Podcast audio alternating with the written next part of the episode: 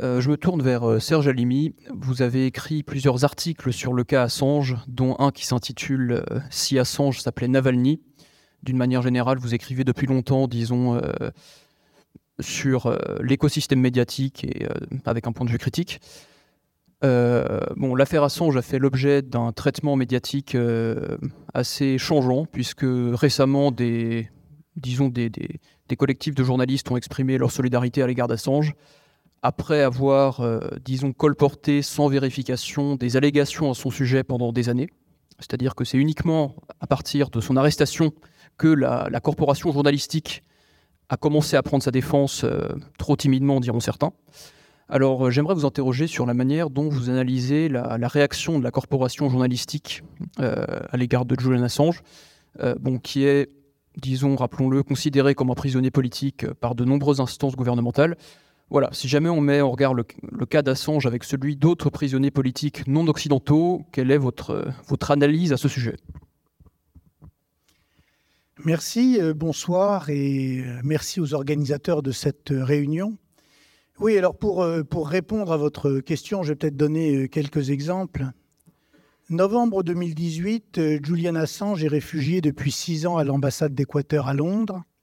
Son existence s'apparente déjà à celle d'un prisonnier, surveillance par hélicoptère, espionnage de ses conversations avec ses avocats, interdiction de sortir sous peine d'être arrêté par les autorités britanniques, puis extradé vers les États-Unis où il encourt une peine de 175 ans de prison.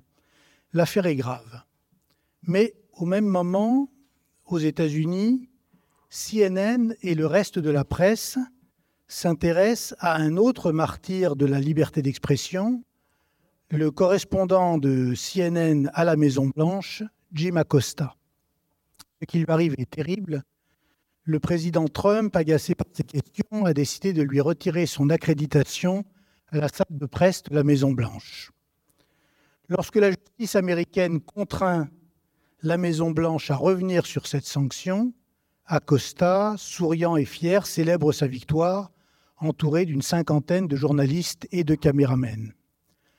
Donc d'un côté de l'Atlantique, dans le monde libre, Assange se morfond dans une pièce sans lumière à Londres, où il encourt un siècle de prison pour avoir révélé des affaires importantes qui compromettent l'empire du bien, au nombre desquels les crimes de guerre américains en Afghanistan et en Irak. Au même moment, de l'autre côté de l'Atlantique, toujours dans le monde libre, la vedette de CNN, Jim Acosta, qui n'a jamais rien révélé de particulier, s'exclame après le terrible purgatoire de quelques jours loin de la Maison-Blanche qui lui a été imposé, je le cite, Les journalistes doivent savoir que dans ce pays, la liberté de la presse est sacrée et qu'ils sont protégés par la Constitution pour enquêter sur ce que font nos gouvernants et nos dirigeants. Alors évidemment, ils sont protégés, sauf quand les enquêteurs ou les lanceurs d'alerte s'appellent Chelsea Manning, Edward Snowden, Julian Assange. Eux risquent bien davantage que l'une des vedettes de CNN. Ils risquent la prison, l'exil, l'assassinat.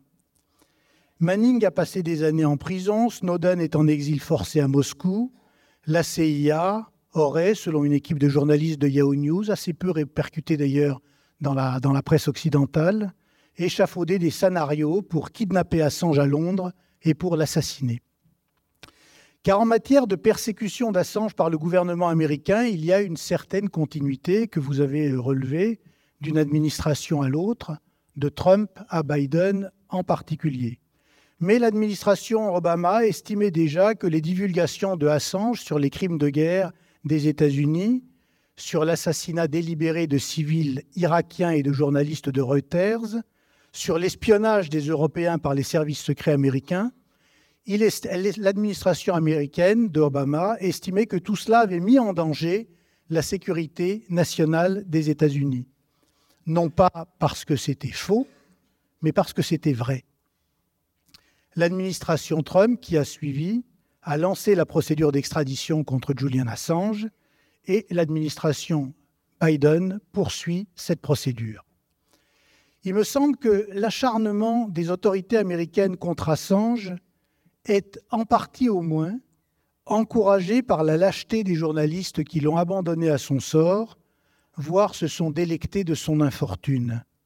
Sur la chaîne MSNBC, plutôt cataloguée à gauche, encore que ces qualificatifs ne signifient pas grand-chose aux États-Unis, l'animateur vedette Christopher Matthews, ancien cacique du Parti démocrate, avait suggéré que les services secrets américains devaient, je le cite, agir à l'israélienne et enlever Assange.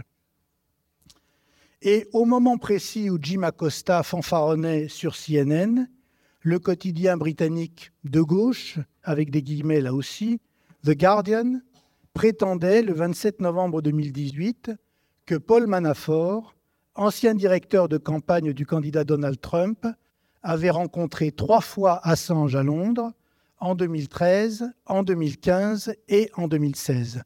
La nouvelle fit d'autant plus de bruit qu'en 2013, Trump ne s'était pas encore déclaré candidat à la présidence des États-Unis. Et aussitôt, le scoop du Guardian parut, les grands médias libéraux se sont pourléchés les babines. Ils avaient accusé Assange d'avoir œuvré de concert avec les autorités russes pour diffuser des informations embarrassantes pour Hillary Clinton. Et là, les entretiens d'Assange avec un proche de Trump confirmaient l'existence d'une collusion de longue date entre le président américain et Vladimir Poutine. En somme, Assange avait servi d'agent de liaison entre les deux hommes. Seul petit problème que vous connaissez bien sûr, ces rencontres n'ont jamais existé. L'information était un faux, une diffamation diffusée par l'un des plus grands titres de la presse mondiale. Là encore, le mal était fait. Assez respecté dans le monde entier, le Guardian avait rédigé un faux scoop et ne l'avait pas fait au conditionnel. Et il s'est gardé ensuite de rétracter son information, son infox, et de présenter ses excuses à Assange.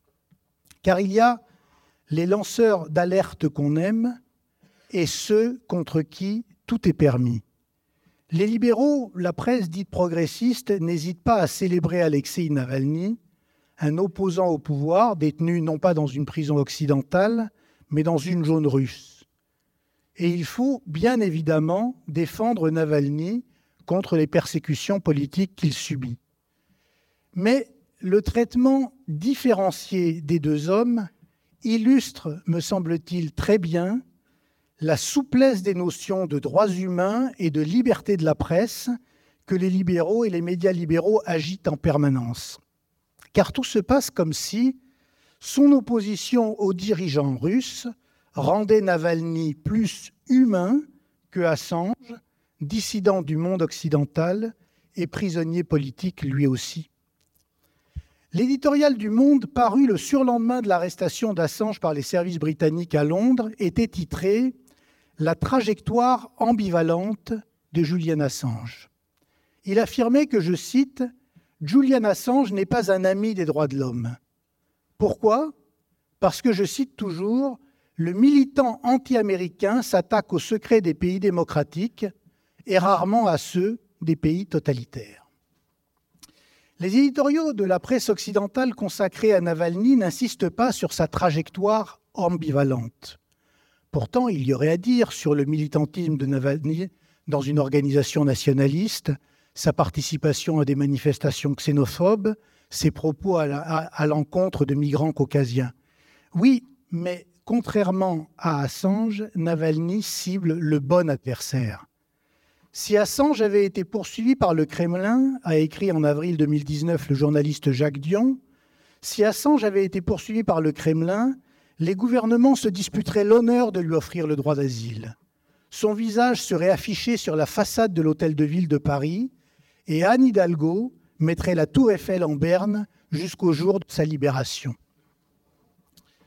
D'ailleurs, début octobre 2021, pendant que Assange croupissait dans une prison occidentale pour avoir révélé des crimes de guerre américains, un journaliste russe, Dmitri Muratov, recevait le prix Nobel de la paix pour avoir défendu la liberté d'expression face au Kremlin. Et en 2022, le prix Nobel de la paix a été attribué à l'ONG russe Mémorial, au Centre pour les libertés civiles ukrainien et à l'opposant biélorusse Ales Bialatsky. Un prix en forme de critique de Vladimir Poutine et ses supplétifs résumèrent aussitôt Le Monde et l'AFP. Assange a beaucoup de défauts, mais un plus rédhibitoire que les autres. Il n'a pas compris la nouvelle marche du monde et la musique d'ambiance des médias qui l'accompagnent. Un journaliste occidental doit d'abord combattre les ennemis de l'Occident. Or, à cette aune-là, un dissident russe, chinois, cubain, compte infiniment plus qu'une personne torturée en Égypte ou à Dubaï, compte infiniment plus qu'une personne arbitrairement détenue à Guantanamo, et compte infiniment plus qu'une personne nommée Julian Assange.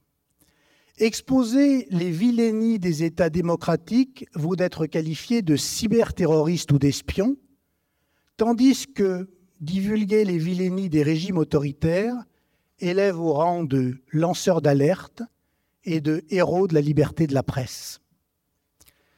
Lorsqu'elle était secrétaire d'État de Barack Obama, Hillary Clinton avait résumé ses griefs contre Assange et contre les informations de Wikileaks. Je la cite Soyons clairs, publier ces documents ne constitue pas seulement une attaque contre les intérêts de la politique étrangère des États-Unis, c'est aussi une attaque contre la communauté internationale. Comme vous le savez, dans l'esprit des dirigeants, les deux sont identiques. Assange est tombé du mauvais côté de la nouvelle guerre froide. Aujourd'hui, la plupart des partis de la gauche occidentale et des organes de presse qui l'informent ont abjuré les critiques qu'ils formulaient autrefois contre l'Empire américain. Ils font bloc avec cet empire, surtout quand, à Washington, les démocrates sont au pouvoir. Le jeu est inégal. Assange a diffusé des informations sur les puissants, Google, Facebook, la CIA. Il est emprisonné, il risque sa vie. Google, Facebook volent les données de leurs utilisateurs et les transmettent au FBI. Ils ne risquent rien, le monde leur appartient. Le jeu est inégal. Aucun des architectes de la guerre contre le terrorisme, y compris les responsables des programmes de torture de la CIA, n'a été traduit en justice. Julian Assange, qui a révélé leurs pratiques, est passible de 175 ans de prison. Le jeu est inégal. Les règles de conduite pour un bon journaliste occidental sont gloire à ceux qui dénoncent les crimes de guerre russes, mais la prison pour ceux qui ont fait connaître les crimes de guerre américains. Gloire à ceux qui dénoncent l'espionnage russe et chinois, mais on doit accepter benoîtement que la grande Amérique démocratique espionne sa population et trois présidents français successifs, ce que Wikileaks a révélé. Le jeu est inégal. Informer sur la CIA, c'est prendre le risque de sacrifier sa liberté. Mentir avec la CIA, mentir pour la CIA, c'est se garantir une très belle carrière dans la presse occidentale. Il y a quelques jours, le journaliste indépendant Glenn Greenwald évoquait le parcours de Jeffrey Goldberg, un des chouchous des médias américains. Goldberg a joué un rôle très important dans la campagne de presse visant à persuader l'opinion occidentale après le 11 septembre qu'il existait un lien entre Oussama Ben Laden et Saddam Hussein, et pour persuader l'Occident occidental que Saddam Hussein avait contribué à la planification des attentats contre le World Trade Center et le Pentagone. Les articles de Goldberg dans le New Yorker ont psychologiquement préparé la population américaine à la guerre d'Irak. Je n'ai pas besoin de vous rappeler les conséquences de ces fausses informations, de cette guerre bâtie sur des fausses informations. Goldberg s'est également engagé à fond dans la diffusion du bobard du Russiagate, l'idée que Trump était une marionnette de Poutine depuis que Poutine détenait des enregistrements vidéo de Trump avec des prostituées dans un hôtel de Moscou. Une infox là aussi.